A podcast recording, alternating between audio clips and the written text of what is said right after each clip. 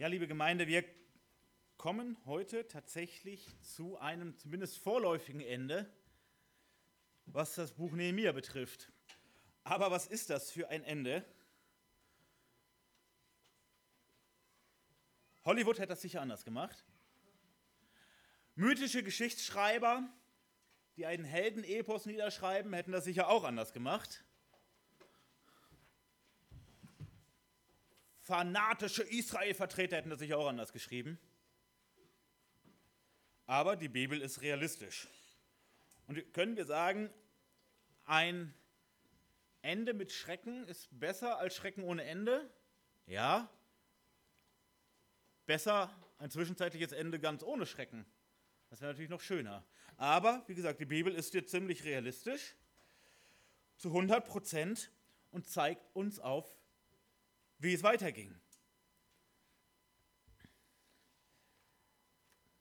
Dazu müssen wir uns, auch wenn wir das zwischendurch immer wieder gemacht haben, zumindest ganz kurz nochmal daran erinnern, was ist hier alles geschehen. Von dem Zeitpunkt an, wo Nehemiah gehört hat, wie es um Jerusalem bestellt ist, nämlich Katastrophe. Alles liegt noch in Schutt, Israel ist verachtet, jahrelang ist überhaupt nichts passiert. Und er sitzt in Persien am Hof des Königs in, in guter Stellung und sein Herz leidet mit, also im wahrsten Sinn des Wortes. Seine, seine Seele ist richtig betrübt.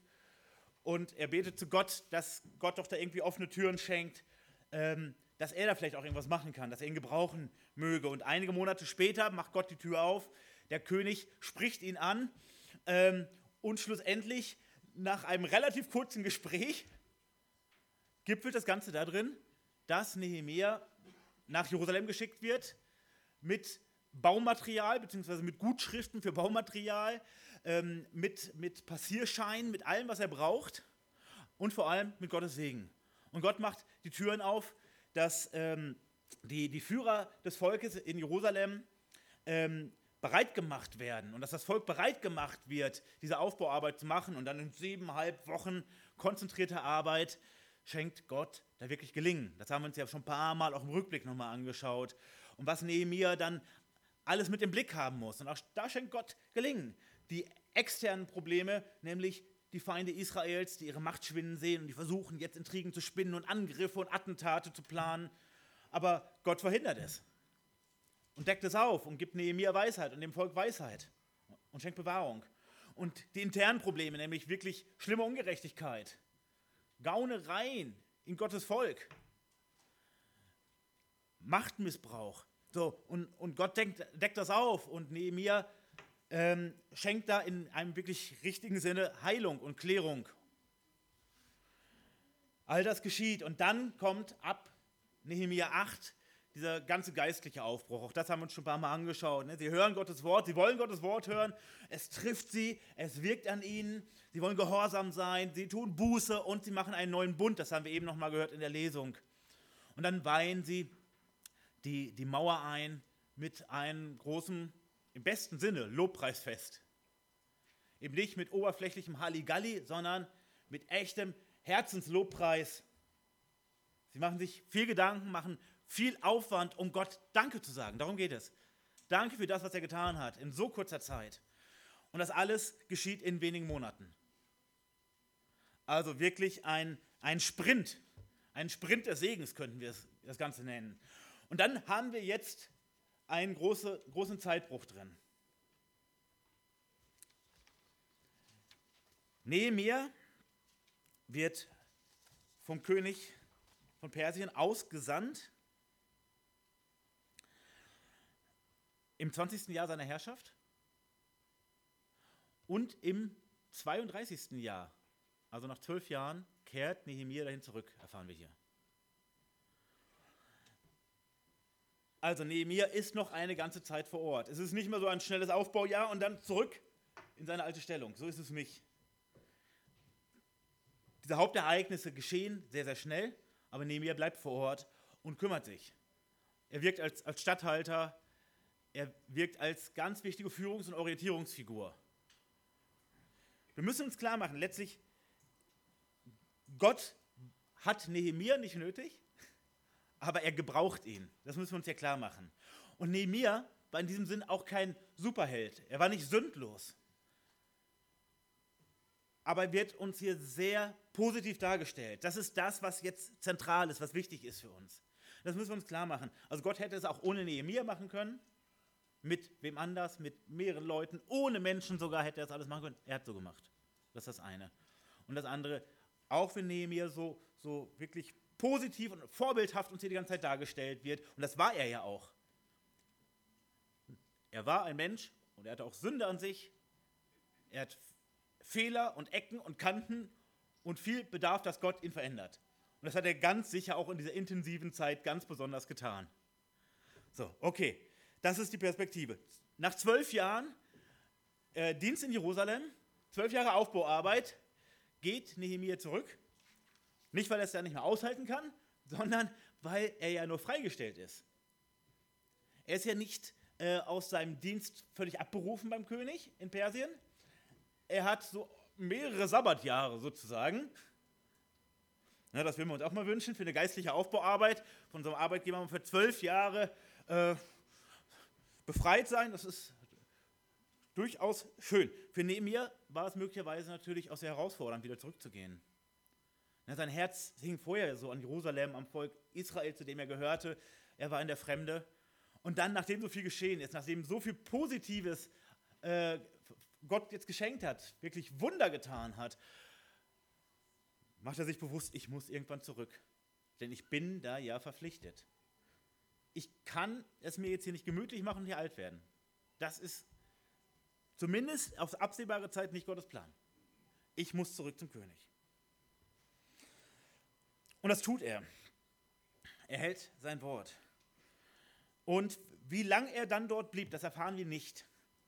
Äh, John MacArthur ähm, vermutet aufgrund verschiedener Hinweise, das wird jetzt hier den Zeitrahmen sprengen, das nochmal zu erläutern, welche, also John MacArthur äh, geht davon aus, dass es acht bis neun Jahre waren, die er dann wieder im König war, bis er wieder nach Jerusalem gekommen ist.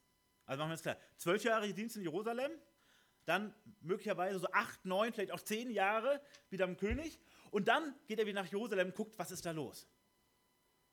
Das müssen wir uns immer klar machen in Zeiten von Superkommunikation. Ne, es gibt mal schnell eine WhatsApp, es gibt mal was weiß ich. Äh, wir wissen innerhalb von Sekunden, was los ist am anderen Ende der Welt bei unseren Leuten.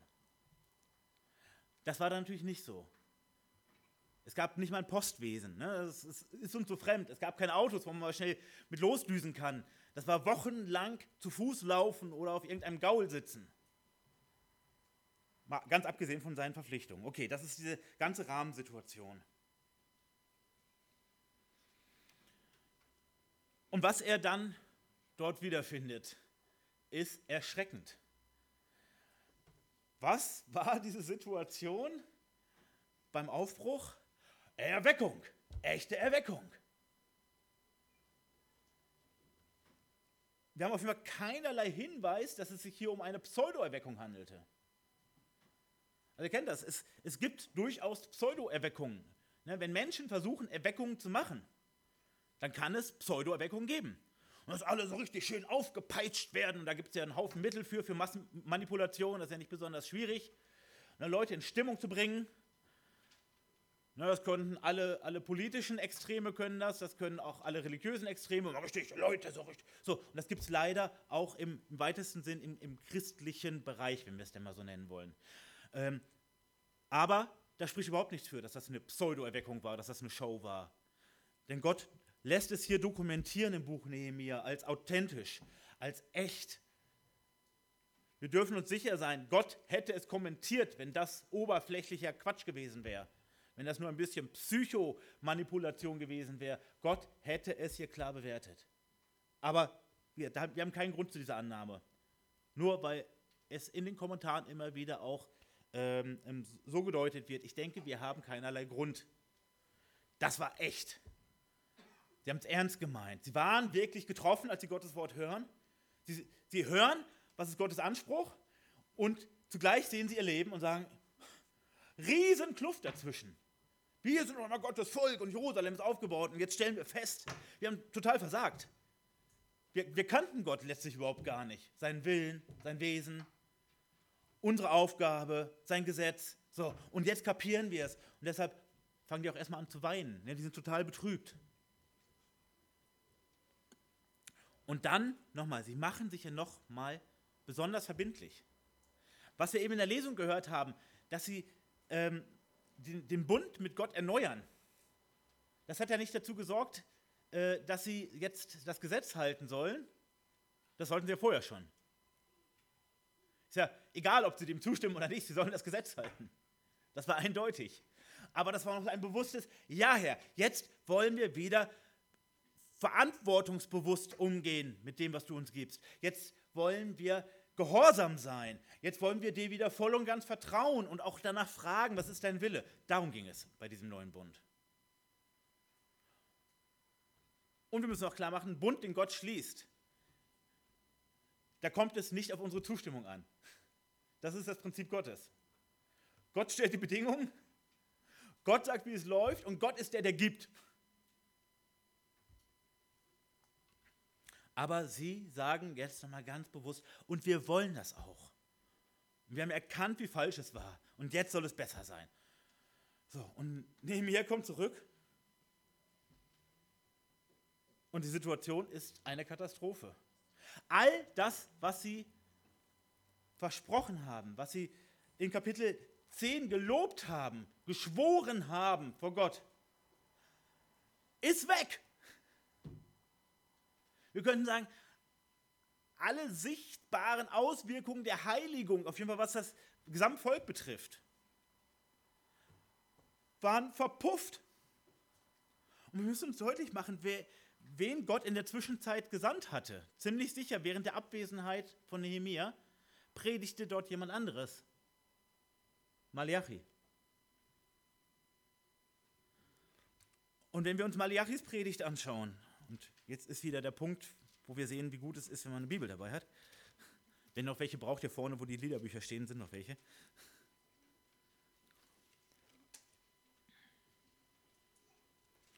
Was ist die Situation, die Nehemiah so anprangert? Nicht, dass sie offen Götzendienst machen. Davon waren sie kuriert seit dem Exil. Also dieses, diese harte Züchtigung des Exils, die 70 Jahre weg, ähm, das hat wirklich Wirkung gezeigt. Aber was ist das Problem, das zentrale Problem, was Nehemiah, äh, was ja Nehemiah auch dann, was Malachi äh, hier ankreidet, was er aufdeckt, das ist Lieblosigkeit gegenüber Gott. Ja, formaler Gottesdienst, das machen sie. Also wenn wir es jetzt einfach mal plump auf die Gemeinde übertragen, wir differenzieren das gleich nochmal genauer.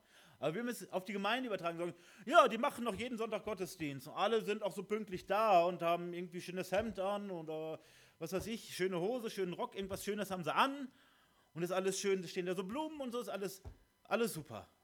Aber es ist leer, es ist total tot, es hat keine Bedeutung. Es ist eine hohle Fassade. Was machen sie? Sie geben Gott nicht das Beste, sondern die B- und C-Ware. Gott bekommt nicht das Exklusive, das Schönste, das Edelste, sondern das von Rudis Resterampe hinterhergeschmissen.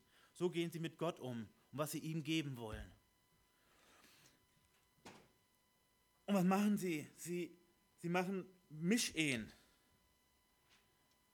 Und sie praktizieren Ehescheidung. Also Mischehen, wir müssen mal hier klären, Israel sollte sich nicht verheiraten mit anderen Völkern. Und zwar nicht, weil Israel besser ist als die anderen, sondern weil Gott gewarnt hat, wenn ihr hineinheiratet in, in irgendwelche Religionen, und das ist immer die Folge dabei, dann wird es so sein, dass die euch runterziehen und wegziehen von Gott und nicht, dass ihr die rauszieht aus ihrem Götzendienst. Und das gilt übrigens bis heute. Genau, und sie machen es trotzdem. Und sie haben es gelobt. Das ist die Situation. Sie, sie sind untreu, sie sind oberflächlich, sie sind ja, so scheinbar fromm. Ne? Es, es, gibt ja die Opfer und es gibt ja Priester und es gibt einen Tempeldienst und so. Es gibt ja alles. Ne? Es läuft ja irgendwie. Aber ohne Liebe. Gott hat einen ganz geringen Wert bei ihnen. Und was ist Gottes Anspruch? Dass er in deinem und meinem Leben den ersten Platz einnimmt. Und das machen sie überhaupt nicht. Gott ist so eine Pflicht wie Steuern zahlen, so ungefähr. Sie gehen in, ein, in ihre Gottesdienste, wie es so manch einer macht, naja, zur Konfirmation und zu Weihnachten und wenn es unbedingt sein muss, vielleicht nochmal zu Ostern, dann geht man so in die Kirche. So, das ist diese Herzenshaltung. Heute würden wir sagen U-Boot-Christen, ne? dreimal im Jahr tauchen sie irgendwo auf. Das Volk Israel war im U-Boot-Modus.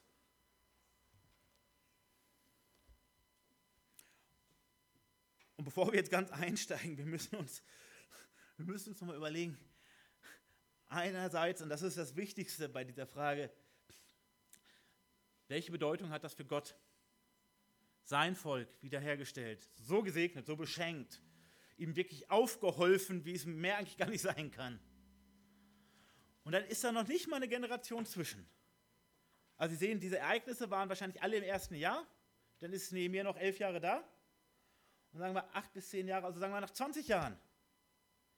Gerade mal so eine Generation. Da konnten die Kinder von denen gerade einmal groß werden und vielleicht gerade die ersten eigenen Kinder haben. So, das ist die, die Zeitspanne. Und alles ist weg. Gott hat zum Glück auch alles in der Hand und auch die Perspektive über solche Katastrophen hinaus. Aber wie traurig, wie traurig ist das? Und in zweiter Reihe, wie muss es auch für Nehemiah gewesen sein? Ja, er hat wirklich Herzblut investiert in diese Aufbauarbeit. Und dann kommt er zurück und alles, scheinbar was bewirkt wurde, liegt ja wieder in Trümmern. Die Mauer steht noch, der Tempel steht noch, die neuen Häuser stehen bestimmt auch noch. Aber das Geistliche, was ja viel wichtiger ist, als ein paar Steine aufeinander zu setzen, das ist so beschädigt. Dramatisch. Ja, und wie gesagt, Malachi predigt genau in diese Situation hinein, aber erst Nehemiah beseitigt die Missstände und darum geht es hier in unserem Text, nämlich die Aufdeckung dieser Missstände und die Behebung der Missstände. Und dieses Kapitel ist, nach allem, was wir wissen, das letzte historische Dokument aus dem Alten Testament.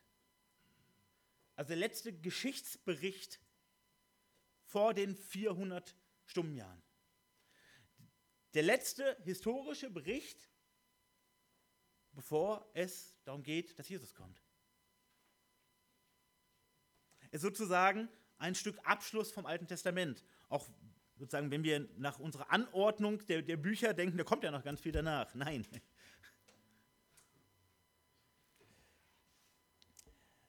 Und jetzt wollen wir uns anschauen, was ist hier eigentlich geschehen?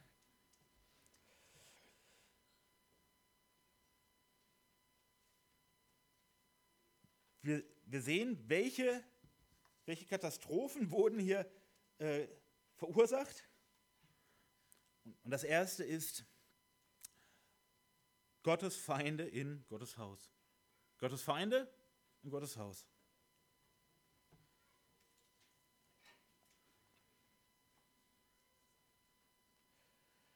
Vers 7. Und als ich nach Jerusalem kam, erfuhr ich von dem Bösen, des Eliashib dem Tobia zuliebe getan hatte, indem er ihm eine Kammer in den Vorhöfen des Hauses Gottes eingeräumt hatte. Und dies missfiel mir sehr, und ich warf alle Hausgeräte Tobias vor die Kammer hinaus und befahl, die Kammern zu reinigen. Und dann brachte ich die Geräte des Hauses Gottes, die, das Speisopfer und den Weihrauch wieder dorthin. Das ist das Erste, was er hier erfährt. Also er kommt zurück nach dieser langen Zeit und erfährt als erstes, Tobia ist Untermieter in Gottes Haus. Ja, in den Vorhöfen ja nur. Das ist auch nicht so schlimm, ne? Doch, das ist eine Katastrophe. Tobia ist ja ein, ein alter Bekannter, der begleitet uns durch das ganze Buch Nehemiah, nämlich als einer der Anführer von Israels Feinden in der direkten Umgebung. Er plant die ganzen Intrigen mit, also Nehemiah 2.10, Nehemiah 2.19, Nehemiah 3.35, Nehemiah 4.1, wir können noch eine Zeit lang weitermachen. 6.1, 6.12, 7.62. Immer wieder taucht Tobia auf und stiftet Unfrieden, plant Attentate, streut Gerüchte. Eine richtige Giftschleuder gegen Israel. Das ist Tobia. Und nochmal, der ist Untermieter im Tempel. Der kann man dort. Wir erfahren interessanterweise nicht, was er in den Kammern macht. Also betreibt er dort so eine Art Büro der Feinde Israels mitten im Tempel? Hat er da nur einen Lagerraum? Wie, wie auch immer. Aber er ist präsent.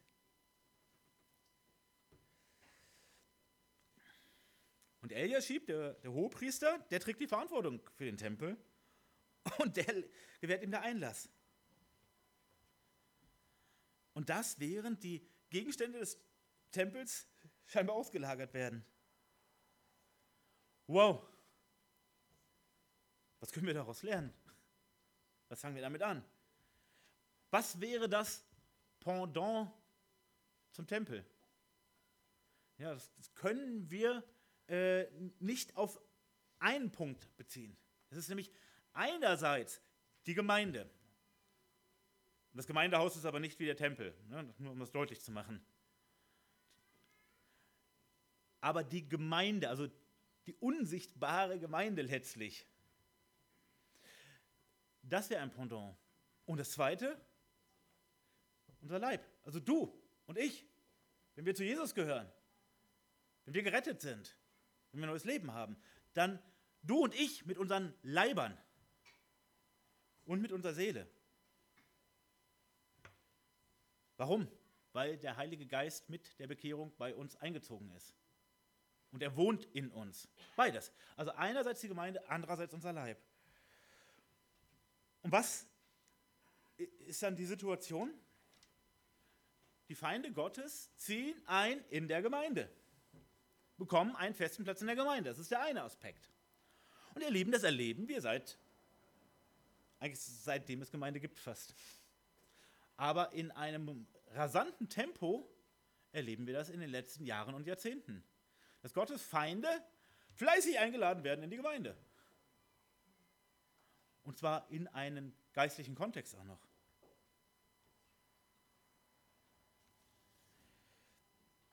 Ich möchte nur mal drei Beispiele dafür nennen. Wir können aber lange weitermachen, können wir einen ganzen Themenabend zu machen. Aber nur mal drei Beispiele. Wir erleben, dass in so vielen Gemeinden, und zwar inzwischen wirklich unterschiedlichster Couleur, Konzepte einziehen wie das der inneren Heilung. Innere Heilung ist ein ultracharismatisches Heilungskonzept mit ganz dicken Anführungszeichen. Es bringt überhaupt gar keine Heilung, sondern ist vergiftet. Das Konzept von innerer Heilung arbeitet mit so Visualisierung. Ich soll mir vorstellen, ja, man weiß aus der Hirnforschung, Visualisierung macht was mit dem Gehirn, das kann das durchaus machen. Aber was passiert in diesen Visualisierungen? Wir stellen uns vor, wir bringen unser, unseren Schmerz, unser Leid, unsere Verletzungen, also ich, das Opfer, ne, ganz zentral, ich Opfer bringe all das Böse, was andere mir angetan haben, zum Kreuz oder zu Jesus und ich stelle mir das in Bildern vor und damit werde ich gesund gemacht. Und die Philosophie, die dahinter steht, stammt von Carl Gustav Jung. Carl Gustav Jung, der der ähm, Entwickler der sogenannten Tiefenpsychologie ist, der aber auch bekennender Okkultist war. Wie schon seine Eltern und seine Großeltern.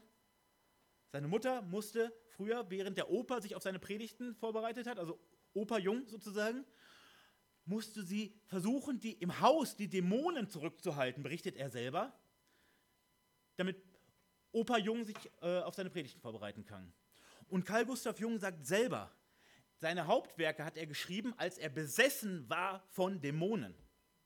Und darauf basierend haben Leute, die sich als Christen verstehen, und ich will ihnen das natürlich nicht absprechen, ich kann ihnen auch nur vor die Stirn gucken, aber haben sich dieser Philosophie bedient und dieses sogenannten Therapieansatzes und Psychologieansatzes und es in so ein christliches Gewand ein bisschen gehüllt. Weil ich gehe zu Jesus. Ich gehe nicht zu einem anderen Archetypen, den, um den es eigentlich in der tiefen Psychologie geht. Nein, Das ist total verbreitet in Gemeinden. Es ist total verbreitet in Gemeinden. An vielen Bibelschulen ähm, gibt es eine große Offenheit für diese Konzepte. In ganz vielen hiesigen Freikirchen ist es toleriert oder sogar befördert. Ich war selber in, in meiner ersten Gemeinde, ähm, wurde ich von der Frau eines Ältesten zusammen mit dem Ältesten dazu aufgefordert, jetzt das zu vollziehen, weil ich innere Verletzungen hätte und deshalb über theologische Fragen diskutieren wollte. Also, krass, was passiert hier? Es passiert nämlich etwas wirklich Vergleichbares. Gottes Feinde letztlich bekommen einen Platz in Gottes Gemeinde. Du gehst in eine Gemeinde, also da wo die Versammlung der Heiligen ist, und du wirst an die Hand genommen und zu antigöttlichen Methoden geleitet. Wir haben einen festen Platz und die Bücher liegen auf dem Büchertisch. und das ist nicht nur in irgendwelchen ganz extremen Kreisen so. Das ist geradezu Mainstream. Und es gibt wenige christliche Magazine, die so etwas nicht positiv berichten. Ein Beispiel. Das zweite können wir etwas kürzer erklären, aber es ist mindestens genauso dramatisch. Im ersten Fall geht es ja um Menschen, die möglicherweise wirklich Hilfe brauchen, Seelsorge, aber vielleicht auch noch therapeutische Hilfe, Begleitung, Unterstützung wirklich brauchen. Und dann bekommen sie so ein Gift. Wo, wer, äh, wo bekommen Gottes Feinde noch einen Platz in der Gemeinde und leider auch in vielen Familien? Nämlich eine Pädagogik, die basiert auf Humanismus und Kinderrechtsgedanken oder Kinderrechtsphilosophie. Das ist eine Katastrophe. Und das vergiftet Menschenherzen von früh auf. Nämlich die Idee, dass Kinder sich selbst verwirklichen müssen und dass in Kindern vor allem das Gute schlummert und wenn man sie sich einfach nur frei entfalten lässt, dann kommt das Gute hervor. Das ist genau das Gegenteil von dem, was die Bibel sagt. Das ist wirklich teuflisch. Wir müssen uns auch klar machen, die Bibel sagt nicht, erziehe deine Kinder wie einen dressierten Hund. Das sagt die Bibel überhaupt nicht. Es geht ja um Beziehung, aber es geht um Führung auch. Und echte Führung funktioniert nur über Beziehung. Und es geht darum, dass wir versuchen, am Herz von Kindern zu wirken. Und das geht eben nicht mit irgendeiner Dressurmethode, aber eben auch nicht mit so einem Selbstverwirklichungsgift. Das ist eine Katastrophe. Und wie viele Autoren und auch Vertreter von Gemeindeverbänden vertreten inzwischen genau solche Konzepte? Ihr findet auch kaum noch pädagogische christliche Bücher, die etwas anderes vertreten und dies noch gibt. Die landen dann immer ganz schnell auf dem Index. Weil das ist überhaupt nicht mehr zumutbar. So. Aber wie schlimm ist das, wenn solche Kinder- und Jugendarbeit gemacht wird, wenn solche Medien durch die Gemeinden gehen. Wir hatten vor, vor einem guten Jahr, glaube ich, oder vor eineinhalb Jahren nochmal gewarnt vor Medien, die genau sowas befördern, wie der Schlunz zum Beispiel. Und erst recht, wenn Eltern erstmal vergiftet werden mit so etwas, ihren Kindern das beibringen, sie in die Gemeinde bringen, das darüber weitergeben, das ist wirklich, wirklich Gift, Gottes Feinde in Gottes Gemeinde. Und ein letztes Beispiel, die, die ganze Idee vom, vom Wohlstandsevangelium. Also Gott gibt uns äußerlich Segen, wenn wir fest genug glauben, äußerlicher Segen in Form von Geld, Wohlstand, Erfolg, Karriere und ähnlichen Dingen. Ein großer Teil unserer Welt wird vergiftet damit. Wenn ihr mal nach Afrika schaut, wenn ihr nach Süd- und Mittelamerika schaut, wenn ihr nach Asien schaut, überall riesige Gemeinden der Wohlstandsprediger. Und wer ist der Hauptinteressent an dieser Pseudotheologie? Das ist der Satan. Lest mal die Versuchung Jesu. Das ist das Satanskonzept. Alle Reiche dieser Welt, kannst alles haben, musst mich nur anbeten. Genau das ist es. Gottes Feindin, Gottes Gemeinde. Ja. Und im zweiten Punkt, du und ich, wir sind mit Leib und Seele im wahrsten Sinne des Wortes, eine Behausung Gottes. Und frag dich, wen lässt du bei dir einziehen? Und ich will jetzt nicht viele Beispiele rausholen, aber wie lasse ich jemand einziehen? Über mein Denken. Über mein Denken. Also, inwieweit gebe ich Gottes Feinden Raum in mir? Also im Denken und dann natürlich auch im Handeln als nächsten Schritt. Und das musst du ganz individuell prüfen. Deshalb fange ich hier auch gar nicht mit Beispielen an. Aber es ist wichtig, dass wir dann den Nehemiah-Großputz machen.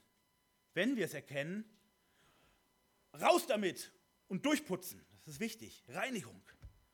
Wenn wir feststellen, dass, dass wir durch unser Denken, es kann sein durch etwas, was wir gelesen haben, was wir gehört haben, was wir uns selbst zusammengestrickt haben, was wir irgendwo gelernt haben, dass wir etwas kultivieren, was antigöttlich ist. Und ja, das geht. Schaut euch an das Beispiel von dem Petrus. Das haben wir uns bei den Bibeltagen angeschaut. Jesus hat ganz viel vor mit dem Petrus und er hat auch eine besondere Stellung, wirklich. Also nicht als einziger, aber als einer von drei eine ganz besondere Stellung. Ist mal ganz dicht dran an Jesus. Und was sagt Jesus ihm, als Petrus sagt, äh, das geschieht dir nur nicht mit der Kreuzigung und all diesen schrecklichen Sachen, bloß nicht. Weiche von mir, Satan. Satan spricht in dir. Und da müssen wir uns prüfen. Also wo spricht Satan in uns? Nicht im Sinne von einer Besessenheit, die wir austreiben müssen, sondern im Sinne von philosophischen, religiösen, humanistischen, weltanschaulichen Gedanken, die im Widerspruch sind zu Gottes Willen und Gottes Wort. Und wir haben, sie, haben ihnen schon einen Platz in unserem Herzen gegeben. Prüf dich und ich muss mich prüfen. Es ist nicht gut, wenn wir uns da gegenseitig prüfen. Es geht nach hinten los. Das macht ja auch viel mehr Spaß, es tut auch nicht weh. Ne? Aber wir müssen es schon mal selber machen. Gottes Feind in Gottes Haus. Aber er stellt ja noch mehr fest. Vers 10.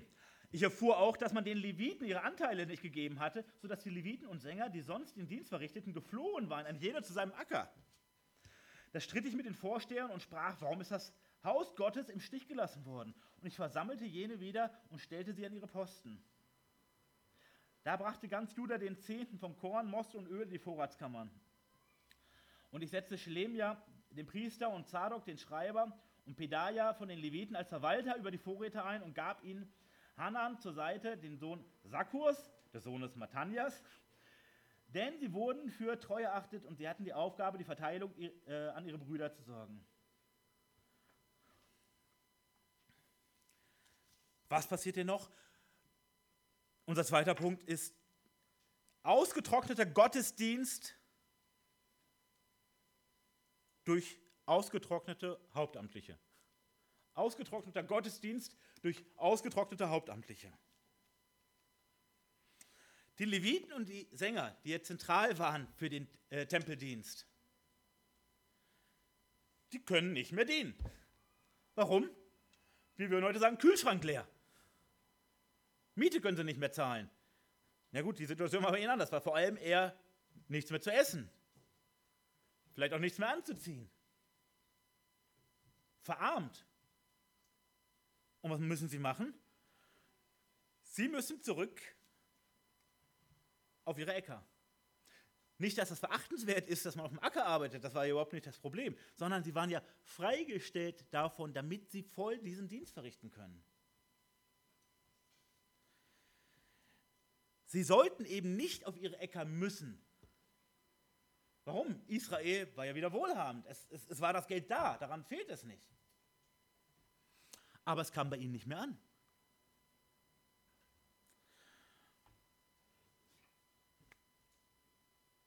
Wenn hier mal der Hauptamtliche nicht mehr bezahlt werden kann, bedeutet das nicht, dass er keine Gottesdienste mehr geben kann. Ne? Es wird anders, aber und da bin ich auch, auch sehr, sehr froh, äh, dass wir da so zuversichtlich sein können. Ähm, egal woran es liegt, würde der eine Hauptamtliche, der jetzt da ist, er hier, ausfallen, wie auch immer, sind wir wirklich zuversichtlich, dass das, äh, das Gemeindeleben praktisch nur begrenzt tangieren wird. Warum? Weil hier viele Brüder sind, die Gottes Wort predigen und viele die Verantwortung tragen in verschiedenen Bereichen. Das ist höchst problematisch, wenn es dann nur auf ein oder zwei Schultern liegt. Dann bricht auf einmal alles zusammen. Aber hier war klar vorgegeben von Gott, dass dieser Gottesdienst eben mit diesen Hauptamtlichen verläuft zu dieser Zeit. Und da gab es in diesem Sinn jetzt nicht noch äh, äh, verschiedene Ehrenamtliche, die da äh, zugerüstet waren und einfach einspringen könnten. Und wenn wir uns die Geisteshaltung anschauen, die ja vorherrschte, die ja das Problem ausmachte, wären diese Ehrenamtlichen sicher auch ziemlich rar gewesen, wenn es sie überhaupt gegeben hätte. Ne? Das war ja gerade das Problem. Es war ja nicht der äußere Mangel, sondern fehlende Bereitschaft, Nachlässigkeit, Lauheit, Trägheit, Gemütlichkeit, Geiz. Das sind die Probleme gewesen. Und ihr Lieben, die, die grundsätzlich gleiche Problematik haben wir heute auch. Nämlich fehlende Investition in Lehre, Inhalte und Ausbildung. Wir haben einen riesengroßen Mangel. Und auch wir sehen das so, dass auch bei uns da definitiv noch Luft nach oben ist. Also wir sehen unsere Situation nicht so, dass wir sagen, na jetzt haben wir, jetzt haben wir so einen guten Standard, den versuchen wir jetzt zu halten. Das, das darf niemals sein in Gemeinde. Jetzt haben wir alle so ein bisschen ausgebildet und in 20 Jahren können wir die nächste Generation ausbilden, wenn wir dran denken. Nein, so darf es auf gar keinen Fall sein. Aber wenn wir uns anschauen, jeder von uns, behaupte ich jetzt mal, oder fast jeder von uns, hat auch seine Gemein, also Gemeindenbiografie sozusagen, die er mitbringt.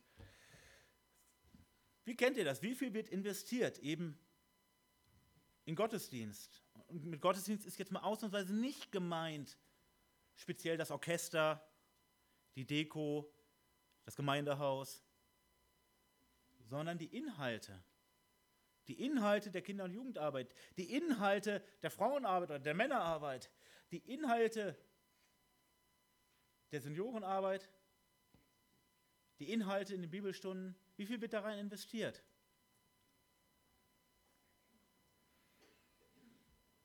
Wenn wir uns überlegen, wir haben hier, es lässt sich am Großen immer besser deutlich machen, aber es gilt für jede äh, Form von Gemeinde und jede Größe. Wir haben hier Gemeinden in der Umgebung, die haben 1, 2, 3.000 Mitglieder oder sogar noch mehr. Was für wunderbare Möglichkeiten ich habe keinen Einblick, wer, wer hier was investiert von den anderen Gemeinden. Alles nur hören, sagen, will ich mich gar nicht darauf rufen. Aber welche wunderbare Möglichkeiten sind das?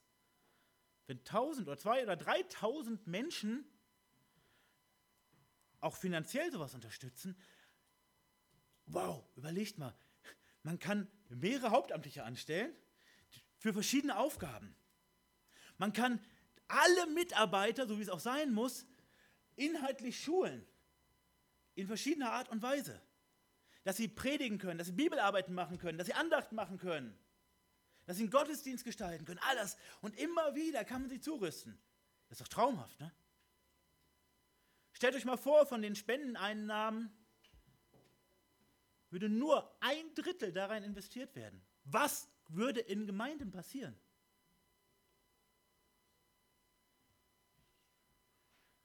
Eine Gemeinde mit, mit 1000 Gliedern, entfernt bekannt, monatlich 60.000 Euro Minimum auf dem Konto, alles schön bezahlt. Wow, stell dich mal vor, ein Drittel, 20.000 Euro im Monat in Inhalte investieren. Was wird das mit der Gemeinde machen? Angefangen von den Dreijährigen bis hin zu den Senioren. Wir können keine, keine geistliche Reife kaufen, aber wir können Geld so gut investieren und diese materiellen Dinge, um es zu fördern.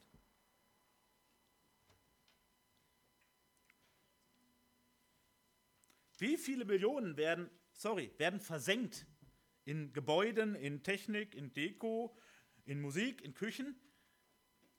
Nicht, dass man das nicht auch bräuchte, dass das keinen Wert hätte, nicht missverstehen. Aber was soll denn zentral sein?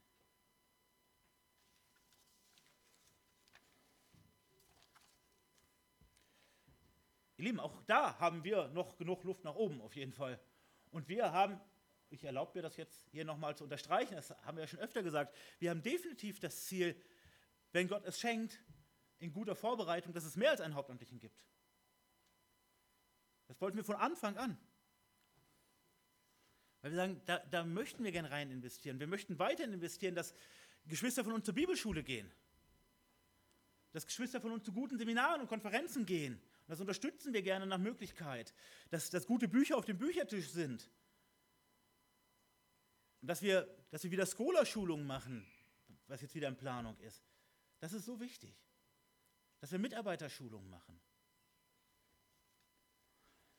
Was sollen wir das Geld festhalten? Es ist für Gottes Gemeinde bestimmt. Und was ist das Beste, was wir Gottes Gemeinde geben können? Sein Wort, sein Willen.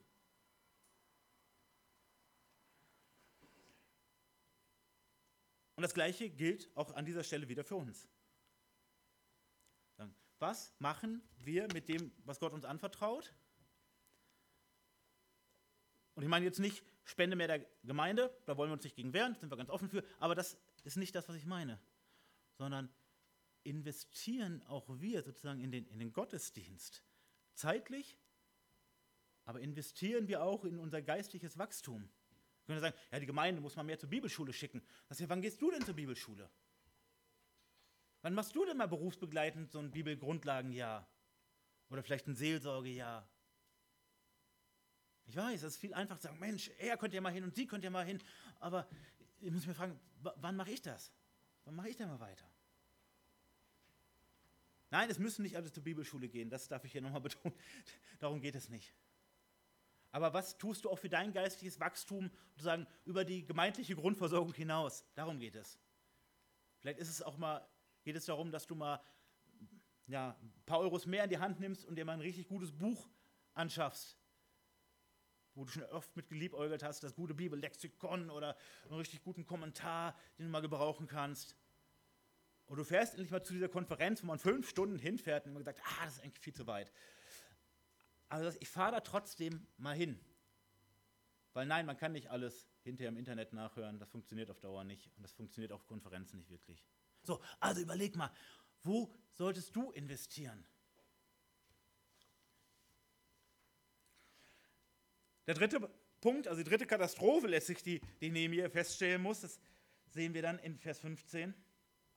Zu jener Zeit sah ich, dass etliche in Juda am Sabbat die Kälte ertraten und Gaben einbrachten und Esel beluden, auch Wein, Trauben, Feigen und allerlei Lasten aufluden und dies am Sabbat nach Jerusalem brachten. Da verwarnte ich sie an dem Tag, da sie die Lebensmittel verkauften. Es waren auch Tyrer in der Stadt, die brachten Fisch und allerlei Waren und verkauften sie am Sabbat den Kindern Judas in Jerusalem. Da stritt ich mit den Vornehmsten von Juda und sprach zu ihnen, was ist das für eine schlimme Sache, die ihr da tut, dass ihr den Sabbat entheiligt? Machten es nicht eure Väter so und brachte unser Gott nicht darum all dies Unglück über uns und über diese Stadt? Und ihr bringt noch mehr Zorn über Israel, indem ihr den Sabbat entheiligt?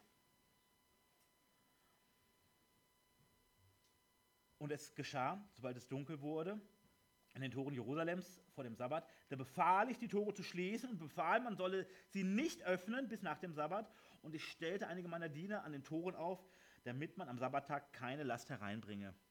Nun blieben die Krämer und Verkäufer von allerlei Ware über Nacht draußen vor Jerusalem ein- und zweimal. Da verwarnte ich sie und sprach, warum bleibt ihr über Nacht vor der Mauer? Wenn ihr es noch einmal tut, werde ich Hand an euch legen. Von der Zeit an kam dem Sabbat nicht mehr.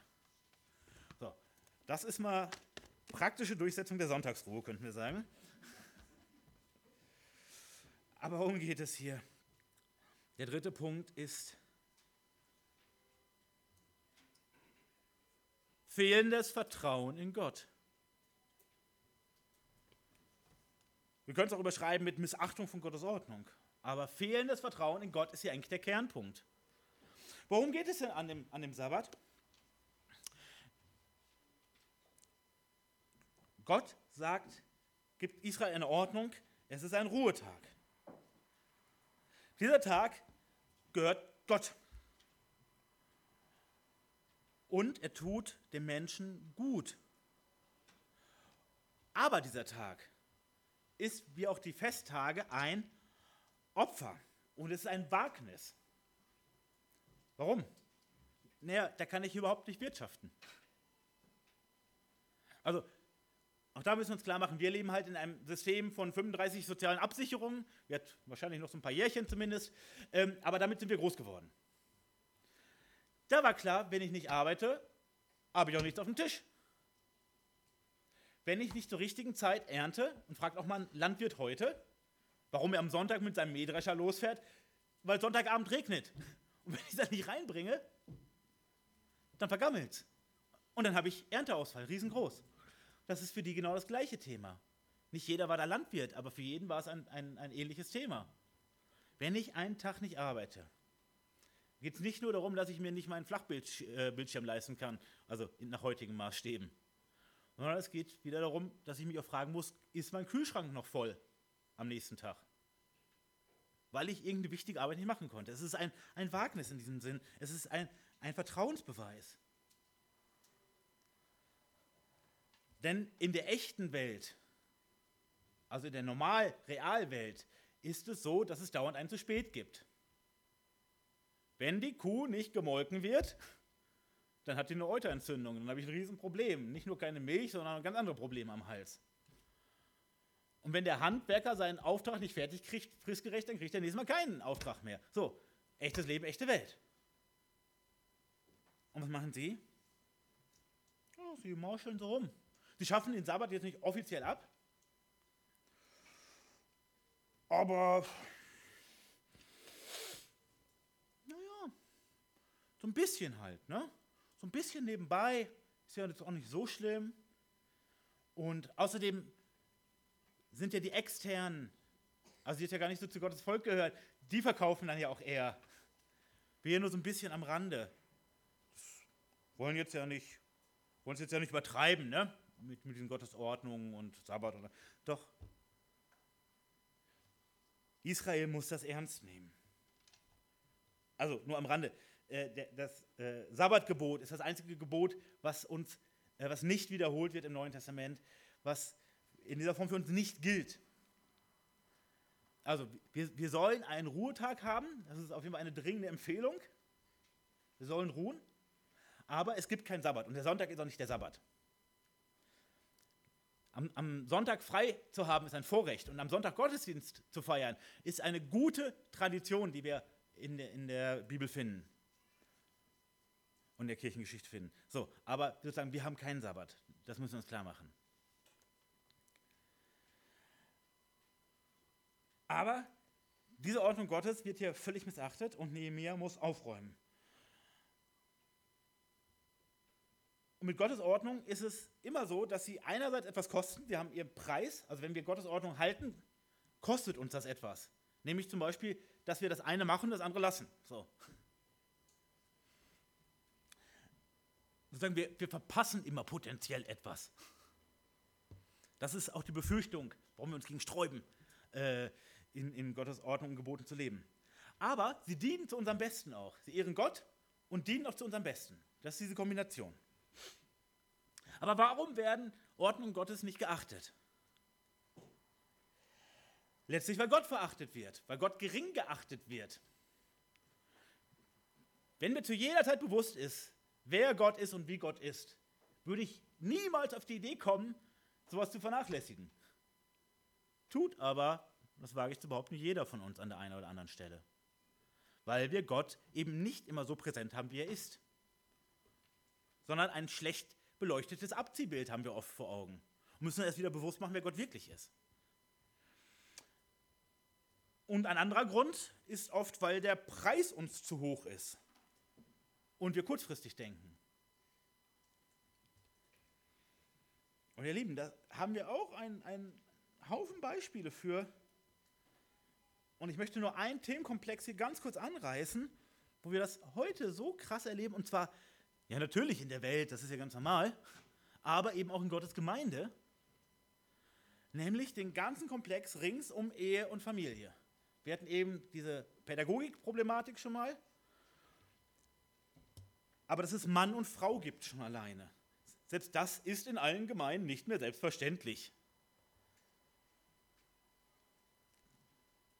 Dass Gott Mann und Frau und nicht divers geschaffen hat oder trans, queer, supergender. Hat Gott nicht geschaffen. Das ganze Prinzip, was Gott eingeführt hat, was nicht irgendeine Kulturtradition ist, sondern was eine Gottes, äh, Ordnung Gottes ist, nämlich die exklusive, monogame, lebenslange Ehe, ist nicht selbstverständlich in Gemeinden. Klar, bei der Eheschließung werden noch genau diese Worte dafür gebraucht. Aber dass, dass es eben verbindlich ist und tatsächlich alternativlos, ist nicht mehr allgemein gültig in den Gemeinden. Leider in vielen nicht mehr. Auch dazugehörig, dass es echte Ehe in einem biblischen Sinne und echte Partnerschaft in einem biblischen Sinne nur zwischen Mann und Frau geben kann, eben in diesem Rahmen Ehe. Wenn wir uns anschauen, was vor kurzem der Leiter einer christlichen Klinik veröffentlicht hat dazu, oder was ein junger Homosexueller in Form eines äh, Crowdfunding-Buches veröffentlicht hat vor einigen Monaten, nämlich wie schrecklich die Evangelikalen zu den Schwulen sind, also zu den schwulen Evangelikalen, und dass wir gar nicht so akzeptiert werden mit ihrem Schwulsein. Das ist ein Aufruf, also ein, ein Aufschrei sozusagen, nicht ein Aufruf, ein Aufschrei. Ja, und wir sehen, wie gesagt, wie in Gottes Gemeinde und halt wie auch im Leben von so vielen Christen diese ganz klaren Ordnung total ins Wanken geraten. Und das ist hier nur beispielhaft. Das ist, weil es so elementar ist. Weil dort wachsen die Kinder auf. Dort werden sie geprägt von dieser Normalität. Und deshalb sind diese sogenannten Alternativfamilienkonzepte auch so katastrophal, weil sie so langfristige Auswirkungen haben. Seelisch, geistlich und so weiter. Okay. Nur ein Beispiel. Missachtung von Gottes Ordnung, letztlich, weil es einen Preis hat, weil man kurzfristig denkt, ich möchte jetzt mich selbst verwirklichen, ich möchte jetzt nicht so einen Stress haben, ich möchte es jetzt gemütlich haben und nach, nach, nach meiner Pfeife. Und letztlich, weil ich Gott gering schätze und nicht, nicht im Blick habe, wer er wirklich ist. Wir hatten, die, diese falsche Perspektive, davon sind wir alle gefährdet. Es sind nicht die anderen, ja, die Liberalen oder die. Wir alle sind davon gefährdet. Nochmal, weil wir es nicht hinkriegen, ein realistisches Bild von Gott ähm, vor Augen zu haben, dauerhaft. Ich weiß nicht, in welchen Situationen euch das auffällt. Mir geht so, wenn ich mich beim Autofahren aufrege. Das kann ich wunderbar. Und auch äh, dann über die anderen Fahrer ähm, die bitte unbedingt mal anfangen sollten, Taxi zu fahren. So, äh, und hinterher denke ich mir, wow, ähm, ja, das war absolut berechtigt. Hm? Und dann denke ich mir darüber nach, okay, wie, wie findet Gott das? So, wie, wie ich jetzt auf diese anderen Menschen schaue, voller Wut, Schaum von Mund und so. Nein, ganz so ist es nicht, aber die Herzenshaltung ist es voll und ganz. Und vielleicht kennt ihr das auch. Ihr tappt euch selber oder werdet überführt in bestimmten Situationen und warum können wir so sein? Ja, weil wir nicht vor Augen haben, wer und wie Gott wirklich ist. In dieser Zeit zumindest. Okay. Und dann kommt die letzte Katastrophe, die Nehemiah aufdeckt. Das sehen wir in Vers 23. Auch sah ich zu jener Zeit Juden, die Frauen mit Asdod, Ammon und Moab heimgeführt hatten. Darum redeten auch ihre Kinder halb asdotisch und konnten nicht jüdisch reden, sondern die Sprache dieses oder jenes Volkes. Und ich stritt mit ihnen und fluchte ihnen und schlug etliche Männer von ihnen und raufte ihnen das Haar und beschwor sie bei Gott und sprach, ihr sollt eure Töchter nicht ihren Söhnen zur Frau geben, noch welche von ihren Töchtern für eure Söhne oder für euch selbst zur Frau nehmen. Hat sich nicht Salomo, der König Israel damit versündigt. Ihm war doch unter den vielen Völkern kein König gleich. Und er war von seinem Gott geliebt und Gott setzte ihn zum König über ganz Israel. Gleichwohl verführten ihn die fremden Frauen zur Sünde. Und nun muss man von euch hören, dass ihr dieses ganz große Unrecht tut und euch so an unserem Gott versündigt, dass ihr fremde Frauen heimführt.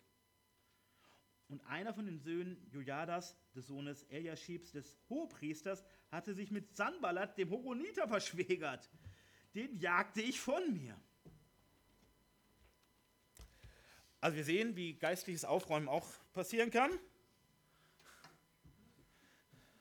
Nein, das ist äh, hier keine Anleitung, wie wir das in der Gemeinde machen, keine Sorge. Aber auch hier, es ist, es ist beeindruckend, dass das äh, Nehemiah das so tatkräftig macht und Gott kritisiert ihn hier nicht. Nochmal, es ist kein Anleitungstext. Aber wofür spricht das? Dass Nehemiah das mit der richtigen Herzenshaltung gemacht hat.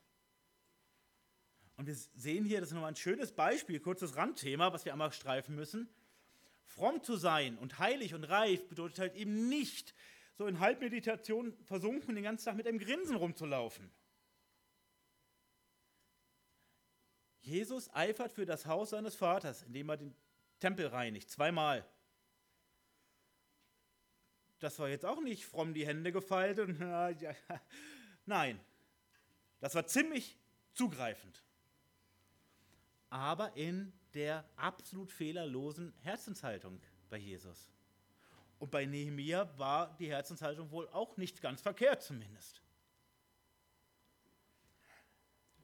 Er redet dir Klartext und schmeißt die raus und rauft ihnen die Haare. Da hätte ich ja Glück gehabt. Aber, aber was hier passiert, ist natürlich eine, eine Vollkatastrophe. Nochmal, was für langfristige Folgen hat das? Eine Hochzeit, eine Heirat ist nicht auflösbar geistlich mehr. Und selbst wenn ich mit dem Partner nicht mehr zusammenlebe, ich bin mit ihm ein Leben lang verbunden. Frauen heiraten Männer aus den Völkern, die Israels Feinde sind, und sie ziehen am Joch mit den Ungläubigen. Also nicht nur die Frauen, sondern auch umgekehrt. Das war hier die Problematik. Das, was Gott immer wieder betont hat. Immer wieder betont. Warum? Nehemiah führt es hier nochmal aus, am Beispiel von äh, Salomo.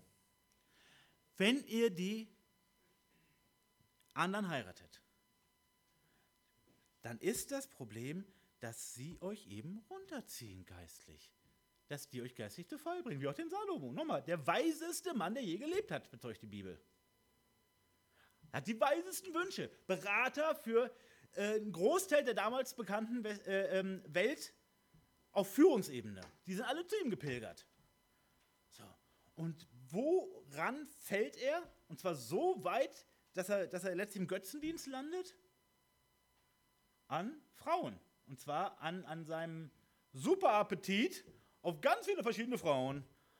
Ein großer bunter Strauß von Götzendienerinnen, den er sich da zusammenstellt. Und das bringt ihn zu voll. Nein, es bekehren sich nicht tausend heidnische Frauen, sondern ein Feststehender fällt kräftig geistlich auf die Nase. Das ist die Problematik. Darum geht es. Also es geht hier nicht um irgendeine eine, eine, eine rassistische Sichtweise oder nationalistische Sichtweise oder so. Nein, es geht um geistliche Fragen. Das ist das Problem. Und auch im Neuen Testament wird uns das, das Grundprinzip aufgezeigt, 2. Korinther 6, Vers 14, zieht nicht an einem fremden Joch mit Ungläubigen. Was haben Gerechtigkeit und Gesetzlosigkeit miteinander zu schaffen? Was hat das Licht für eine Gemeinschaft mit der Finsternis? Die Ehe wird ja nicht erwähnt. Aber es ist genau das Prinzip. Wo ziehen wir eingespannt in einem Joch gemeinsam in, in krassester Art und Weise? Das ist die Ehe. Die Normalität nochmal ist, die Ungläubigen setzen sich durch. Und das sehen wir hier, Vers 24. Und die Kinder verstehen nicht mal mehr ihre Muttersprache so richtig. Reden in so einem Kauderwelsch. Also, so halb jüdisch, halb, halb ammonitisch, und vielleicht noch ein bisschen äh, äh, Fantasiesprache dazwischen. was ist das große Problem dabei? Es ist ja nicht einfach ein kulturelles, das würde Gott nicht so hart kritisieren. Es ist ein geistliches. Hey, die verstehen doch Gottes Wort gar nicht mehr richtig. Und die verstehen doch ihre eigenen Leute gar nicht mehr richtig. Aber noch schlimmer, gesagt, verstehen Gottes Wort gar nicht mehr richtig. Sie können gar nicht mehr richtig unterwiesen werden von anderen.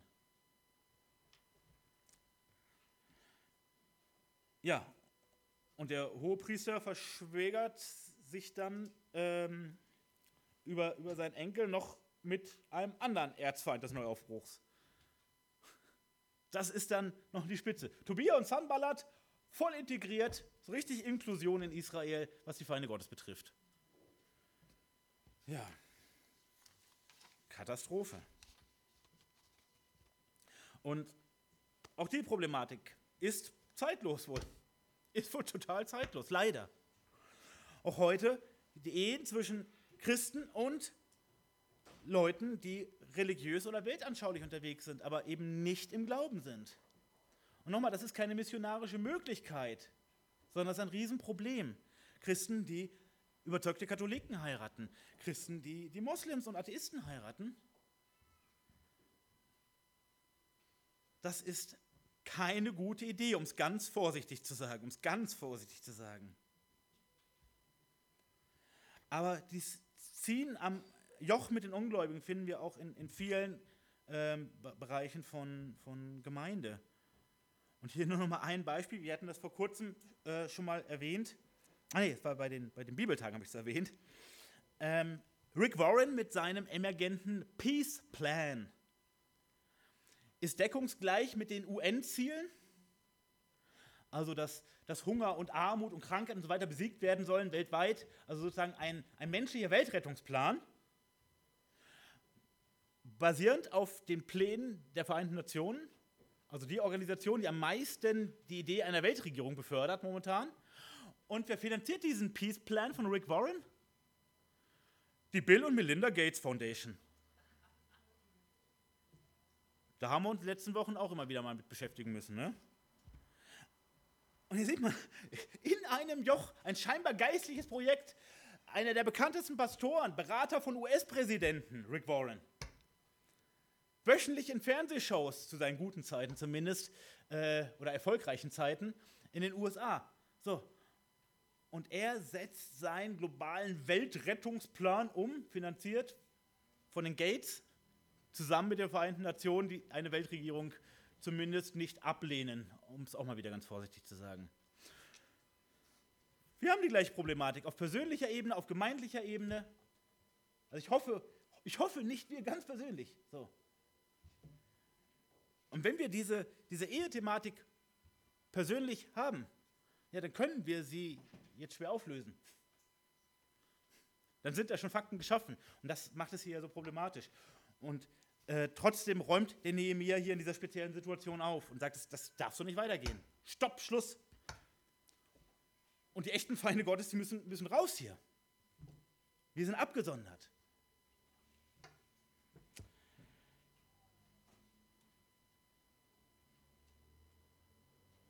Und das Ganze endet, endet dann doch ein Stück weit mit einem guten Ende. Nämlich am Schluss lesen wir in Vers 30 und 31, so reinigte ich sie nun von allen Fremden und setzte die Dienste der Priester und Leviten ein und wies jedem seine Arbeit an. Also er stellt wieder wirklich völlig diese Ordnung her. Mit harten Bandagen teilweise. Und sorgte für die rechtzeitige Lieferung des Holzes und der Erstlinge. Und das Ganze endet mit einem ganz kurzen Gebet. Die letzten Worte Nehemias, die uns überliefert sind. Gedenke mir dessen, mein Gott, zum Guten.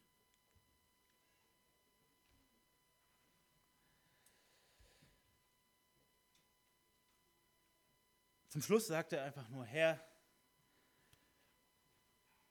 bitte denk an mich, dass ich das getan habe. Warum sagt er das so? Nicht, weil er Sorge hat, dass Gott das vergisst oder so, das ist uns klar, sondern weil ihn das sicher sehr mitgenommen hat. Ja, Nehemiah war, war sicher heißblütig, in einem doch recht guten Sinne, zumindest was wir hier erfahren. Heißblütig, aber solche Aufgaben machen keinen Spaß, keine Freude, ganz im Gegenteil.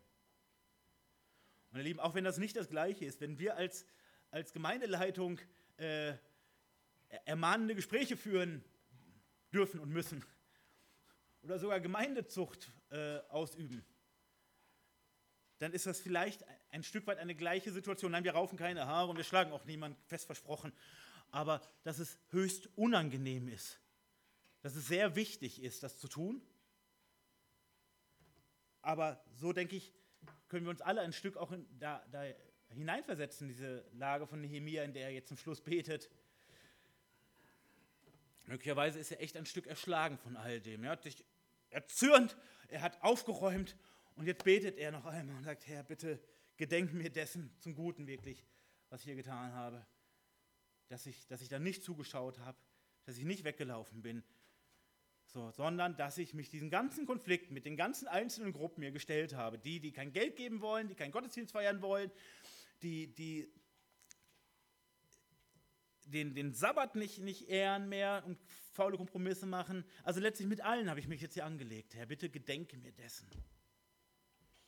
Und so endet das Buch Nehemiah. Also ein Stück doch mit einem kleinen Happy End. Aber ganz happy ist es eben nicht.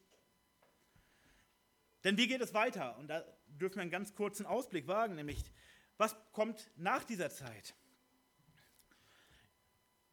Einige Zeit später entsteht eine fromme Erweckungsbewegung wieder. Einige Generationen hier nach, nämlich die Pharisäer. Bibeltreue, die durchziehen, die nicht mehr Larifari machen wollen. Echte Überzeugungstäter. Und wir lesen dann Evangelien, was auch aus dieser Erweckungsbewegung geworden ist. Sie war wichtig zu einer gewissen Zeit und dann wird sie zu Gottes Feind in der großen Linie. Ne? Es gab ja auch, auch, auch äh, Pharisäer, die sich bekehrt haben. Ne? Nikodemus zum Beispiel. Oder Josef von Arimathea. Aber was, was sehen wir dort als große Linie? Und das sehen wir auch in der ganzen Kirchengeschichte. Nach einem großen Aufbruch ist nichts gesichert. Da läuft es nicht von alleine, wie man so meint. Und das möchte ich jetzt hier an den Schluss setzen, besonders als Lektion, was wir uns ins Stammbuch unserer Gemeinde schreiben sollten. Diese dreieinhalb Jahre, das war vor allem ganz viel Aufbruch, ganz viel Segen, den Gott geschenkt hat. Innerlich und äußerlich, auf ganz vielen Ebenen. Wow. Dreieinhalb Jahre, das ist, das ist nichts in geistlichen Dimensionen. Und trotzdem hat Gott geschenkt, dass hier eine Gemeinde entsteht, so groß geworden ist, so viele Möglichkeiten bekommt, dass, dass Gott hier so viele Menschen zusammenstellt mit so vielen verschiedenen Gaben, dass so viele Arbeitsbereiche aufgebaut werden können und so weiter und so fort. Aber davon steht nichts auf Dauer fest.